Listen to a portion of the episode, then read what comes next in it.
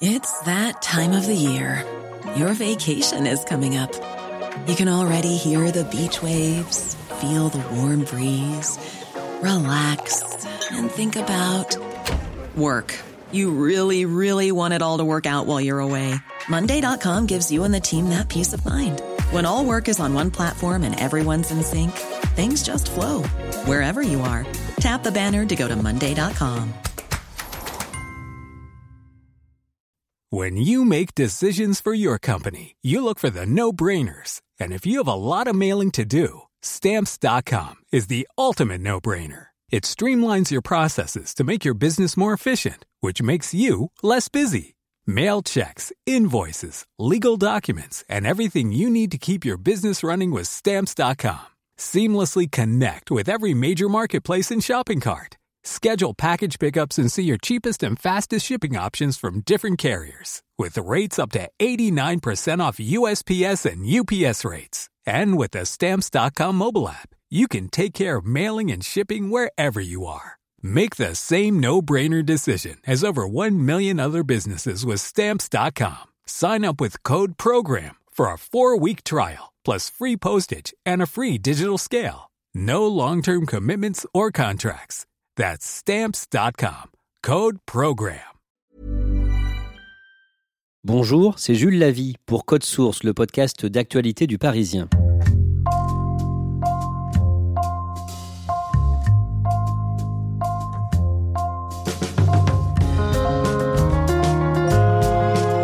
Connaissez-vous l'affaire Ophélie Claude Boxberger?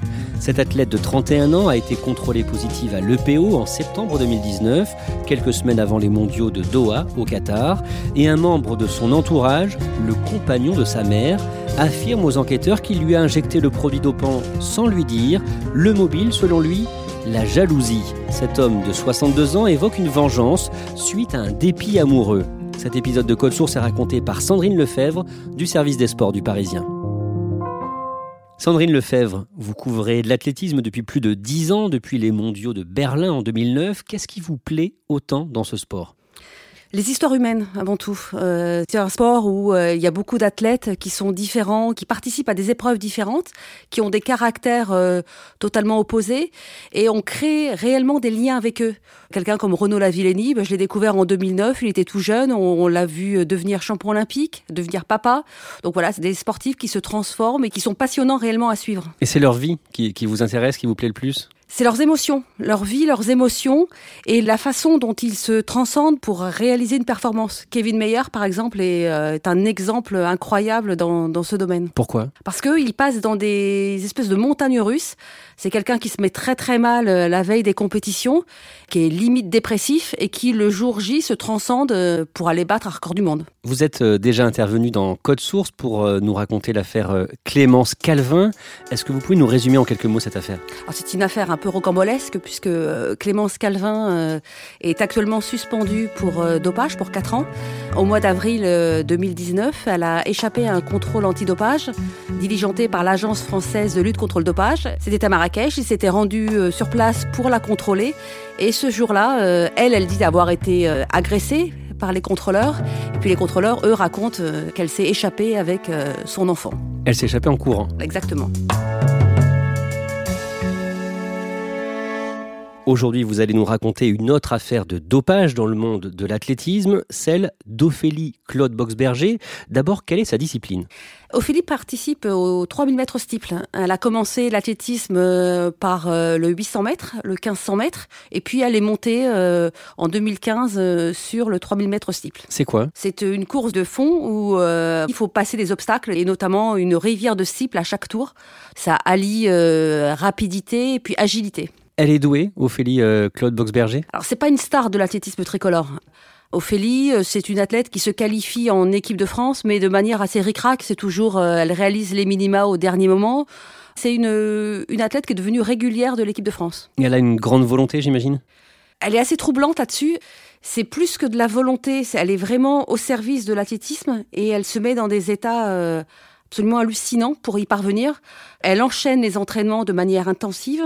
Elle enchaîne également les courses. En 2018, euh, elle, en fait une trentaine. Euh. donc c'est ce qui va un petit peu peut-être euh, alerter l'agence française de lutte contre le dopage, qui va régulièrement la contrôler. À quoi elle ressemble physiquement? Est-ce que vous pouvez nous la décrire? Alors c'est une athlète euh, assez grande, elle mesure 1m70. Elle est élancée, châtain, les cheveux ondulés, qu'elle a souvent attachés, donc elle est assez jolie, assez coquette et surtout très athlétique. Elle est comment en interview? Elle est très structurée.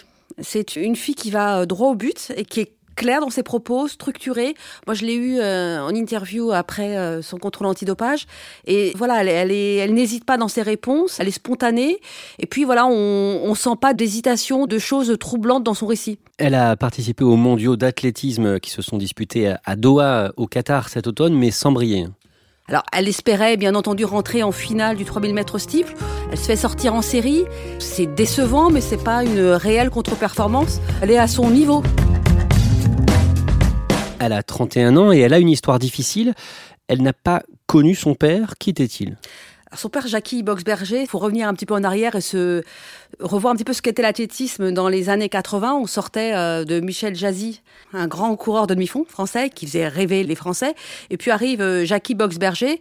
Alors c'est un coureur pareil de 800, de 1500 mètres. Il va participer quatre fois aux Jeux Olympiques.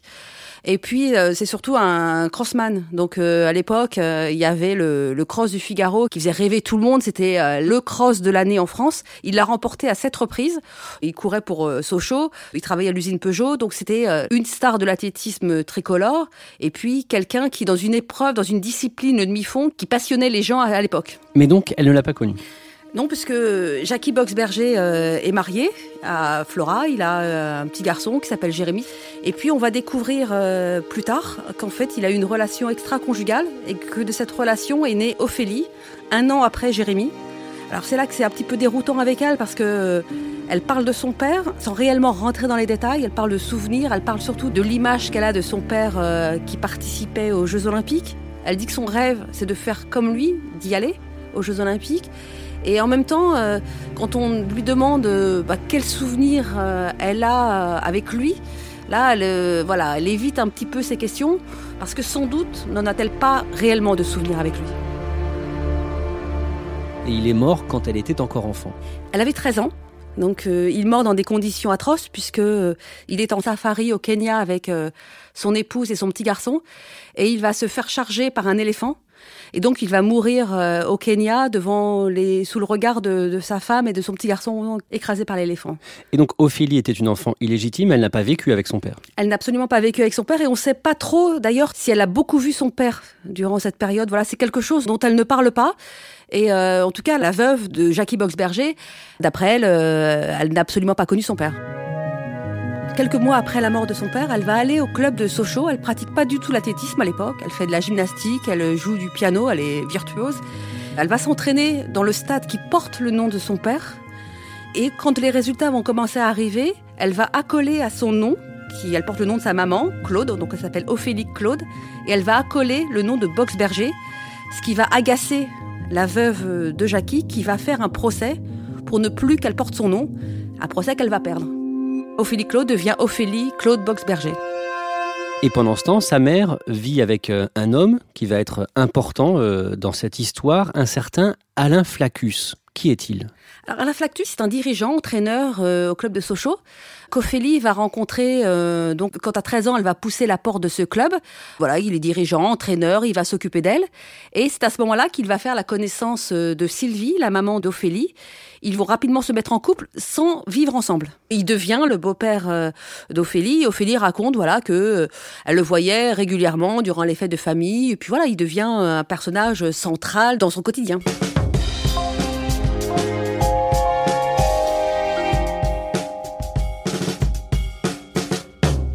Sandrine Lefebvre, le 19 novembre 2019, vous allez révéler dans le Parisien qu'Ophélie Claude Boxberger a fait l'objet d'un contrôle positif à un produit dopant, le PO.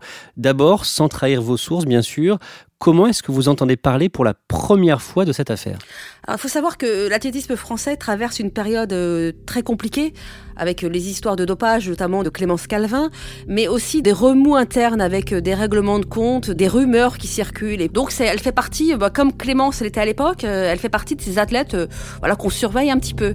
Et puis, je travaille avec d'autres journalistes, avec un journaliste de France Télévisions et avec une, journaliste spécialisée dans le dopage. Et puis, on, on apprend qu'il s'est passé quelque chose euh, et qu'elle a été euh, contrôlée positif avant de partir euh, à Doha. On confronte nos sources et puis on arrive à avoir quelques détails sur les dates, sur le produit qu'elle a pris, parce qu'au départ on parle juste d'un contrôle positif, on ne sait pas encore que c'est de l'EPO. Donc on va avoir confirmation, puis là on va sortir l'information. Alors concrètement, qu'est-ce que vous écrivez le 19 novembre dans le Parisien? Bah, Que juste avant de partir à Doha, en rentrant d'un stage en altitude qui se déroule à Font-Romeu, l'Agence française de lutte contre le dopage, c'est la même qui avait contrôlé euh, Clémence Calvin, l'a contrôlé et que ses résultats euh, sanguins et urinaires ont euh, détecté la présence d'EPO. Quelles sont les réactions après la publication de l'information? Alors, c'est une double information parce qu'on apprend qu'une information judiciaire a été ouverte à l'encontre d'Ophélie Claude Boxberger, mais également de son entourage. Et à ce moment-là arrive le personnage qui est son compagnon, Jean-Michel Serra, qui est médecin à l'époque de la Fédération française d'athlétisme, qu'on soupçonne de l'avoir aidé. Donc son compagnon, Jean-Michel Serra, est médecin à la Fédération euh, française d'athlétisme. Quel est son rôle précisément? Quelle est son importance dans la fédération? Alors il est très important puisqu'il est chargé euh, du suivi des athlètes de l'équipe de France, du haut niveau. Il n'a pas en charge le suivi médical des athlètes. En compétition, il est là euh, pour les conseiller, pour les aider. Donc il a un rôle très central. Donc, quand il y a un contrôle positif à l'EPO d'Ophélie Claude Boxberger, lui aussi est directement soupçonné forcément à ce moment-là. Les regards se, tournent vers lui parce que déjà, un certain nombre de rumeurs qui circulent dans cette fédération, voilà, euh, il se racontait que le médecin aidait Ophélie à se doper. C'est ce qui se disait à l'époque euh, et qui n'est absolument pas du tout confirmé à l'heure actuelle. L'analyse du deuxième échantillon, l'échantillon B, confirmera le contrôle positif à l'EPO plus tard, le, 18 décembre. Mais dès le 27 novembre, Ophélie Claude Boxberger est placée en garde à vue à la gendarmerie de Montbéliard, Montbéliard où elle vit. Il s'agit d'une deuxième euh, garde à vue, puisqu'il y a déjà une première garde à vue lorsque, euh, début novembre, lorsqu'on lui a signifié son contrôle euh, antidopage. Et puis là, effectivement, elle est, elle est ramenée, placée en garde à vue. Et là, elle va de nouveau répéter qu'elle est innocente. Elle va de nouveau expliquer qu'elle ne comprend pas comment on a pu détecter de l'EPO dans ses urines.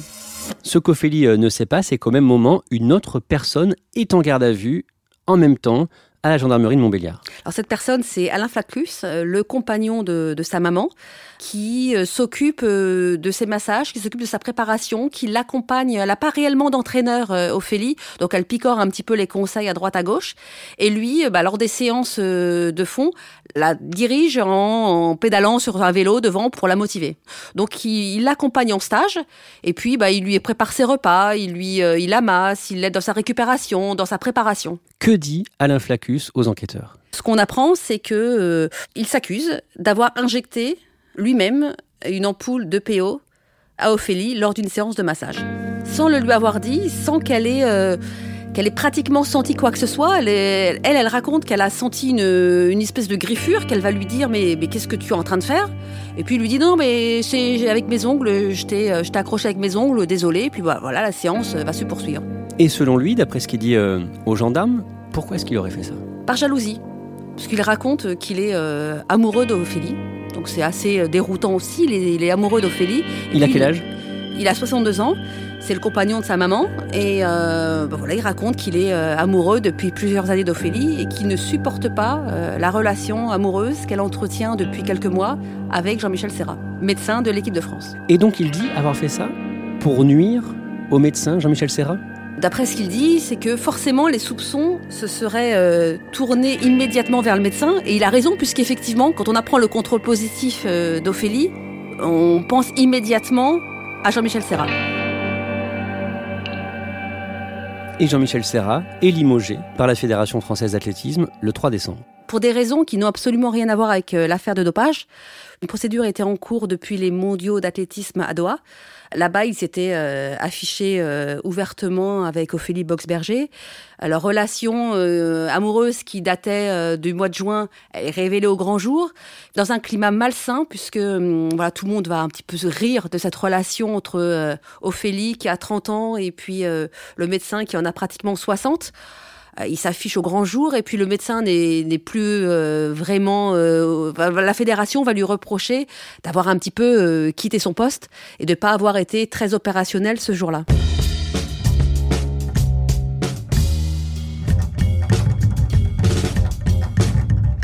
Alain Flaccus, qui a 62 ans, dit aux enquêteurs euh, être secrètement amoureux de la fille de sa compagne. Ophélie Claude Boxberger qui vous accorde une interview, Sandrine Lefebvre, euh, que vous allez publier le, 8 décembre. Le fait que cet homme, Alain Flaccus, euh, son beau-père, soit secrètement amoureux d'elle, qu'est-ce qu'elle en pense? Qu'est-ce qu'elle dit de ça? Elle le raconte de manière euh, posée, puis de manière comme si c'était finalement euh, naturel, qu'elle le savait depuis longtemps et que euh, pour elle, ça, ça l'étonne absolument pas que le compagnon de sa maman soit amoureux d'elle. Et pourquoi? Ils se connaissent depuis 2001. Elle va me raconter que elle a subi des attouchements dès 2002, donc à l'époque Ophélie a 13 ans. Elle raconte des choses qui sont effroyables puisque elle me dit que lors des stages de club, Alain Flactus demande à dormir dans la même chambre qu'elle, qu'il va lui montrer des films pornographiques. Alors c'est ce que raconte Ophélie, c'est des choses qu'on n'a pas pu vérifier puisque Alain Flactus euh, n'a pas répondu à nos sollicitations. Donc c'est uniquement voilà, c'est un témoignage à elle. Ce qui est certain, c'est que en 2006, elle va déposer plainte contre Alain Flacus pour attouchement, une plainte qu'elle va retirer quelques mois plus tard, nous dit-elle à la demande de sa maman. Pourquoi est-ce que sa mère euh, lui demande de retirer sa plainte? Ophélie dit que, euh, bah, que sa maman est amoureuse d'Alain Flacus et que sa maman était parfaitement au courant de ce qui se passait et qu'elle aurait pu être considérée comme complice aux yeux de la justice et que pour pas faire, euh, pour pas que sa famille explose, elle préfère retirer sa plainte pour pas que sa maman ait des ennuis. Ophélie Claude Boxberger coupe les ponts avec Alain Flacus pendant de très nombreuses années. Elle reprend contact avec lui en 2018. Pourquoi? Alors elle coupe les ponts avec lui et partiellement avec sa maman. Ophélie, c'est une, jeune fille qui grandit, qui a grandi sans son papa et qui, suite aux affaires d'attouchement, va aussi euh, avoir des relations extrêmement compliquées avec, euh, avec sa mère. Et puis en 2017-2018, euh, elle a envie de renouer naturellement des liens avec sa maman. Renouer des liens avec sa maman, ça passe aussi par renouer des liens avec Alain Flacus. Donc, ce qu'elle dit, c'est qu'à la demande de sa maman, bah, Alain Flacus va de nouveau l'aider dans sa préparation. C'est là qu'il va l'accompagner en stage, qu'il va participer à ses entraînements qui va la soutenir. Qu'est-ce qu'elle dit de, lui aujourd'hui? Est-ce qu'elle lui en veut? Je lui posais la question parce que ce qui est dingue, c'est d'imaginer qu'elle puisse accepter de se faire masser par quelqu'un euh, qui lui aurait fait subir des choses atroces dans son enfance. Et elle, elle dit qu'elle pensait réellement qu'il avait changé, que le temps avait passé. Elle est toujours marquée par cette histoire parce que euh, c'est une, une jeune fille extrêmement fragile qui est suivie euh, par des psychiatres depuis son enfance, qui est sous tranquillisant régulièrement. Elle est toujours marquée, puis en même temps, elle, dit qu'elle a envie de croire qu'il a changé. Et est-ce qu'elle lui en veut euh, d'avoir pratiqué euh, cette injection d'EPO, selon ses propres dires? Il se parle plus du tout. Elle a déposé plainte contre X, mais voilà, on sait très bien que la plainte se dirige vers lui pour empoisonnement. Donc, ce sont des accusations extrêmement graves. Où en est l'enquête dans cette affaire? Alors les gendarmes actuellement sont en train de vérifier euh, la version d'Alain Flacus. Pourquoi est-ce que cet homme euh, va d'un coup s'accuser? Pour quelle raison il aurait réellement euh, injecté de l'EPO à l'insu d'Ophélie? Donc ils essaient de voir si, gros, s'il n'y a pas eu un arrangement tacite entre Ophélie Boxberger et son beau-père, ou si réellement il a agi, comme il le dit, seul pour se venger. Est-ce qu'Ophélie euh, Claude Boxberger pourra participer au prochain jeu de, Tokyo en 2020 Alors bien sûr, elle l'espère, mais euh, c'est extrêmement compliqué. Elle avait demandé au Conseil d'État la levée de sa suspension provisoire, recours qui a été rejeté. Donc c'est très compliqué pour elle. Elle le dit encore euh, parce qu'elle répète régulièrement qu'elle est fragile, qu'elle est au 36e dessous, qu'elle est démotivée, qu'elle ne va pas bien. Et du coup, voilà, on a du mal à imaginer comment elle va pouvoir retrouver des forces et se qualifier. Surtout, bah, il faudra d'abord qu'elle explique à l'Agence française de lutte antidopage euh, qu'elle est absolument étrangère à toute cette histoire. Sandrine Lefebvre, vous parlez donc régulièrement du dopage dans le monde de l'athlétisme. Est-ce que vous n'êtes pas un peu écœuré par ce milieu? Non, parce que on sait très bien que le dopage existe, que ça continuera d'exister, qu'il y a toujours des, sportifs euh, qui continueront de tricher. Mais ce qui interpelle aussi dans, cette histoire, c'est l'aspect psychologique, parce que on sait qu'Ophélie euh, Claude Boxberger est une sportive extrêmement fragile. Elle n'a pas cessé de le dire. Et puis, on n'a pas vraiment pris en considération cette fragilité. Voilà, on, l'a constaté. Et puis, on n'a peut-être pas forcément accompagné euh, Ophélie. Et puis, on se rend compte aujourd'hui que le mal était sans doute bien plus profond que ça.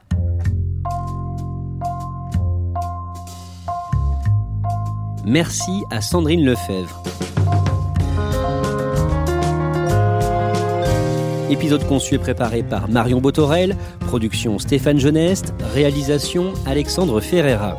Code Source est le podcast d'actualité du Parisien, disponible chaque soir du lundi au vendredi à 18h. Vous pouvez nous écouter sur toutes les applications de podcast, mais aussi Deezer et Spotify. Et n'hésitez pas à nous écrire directement code source at leparisien.fr.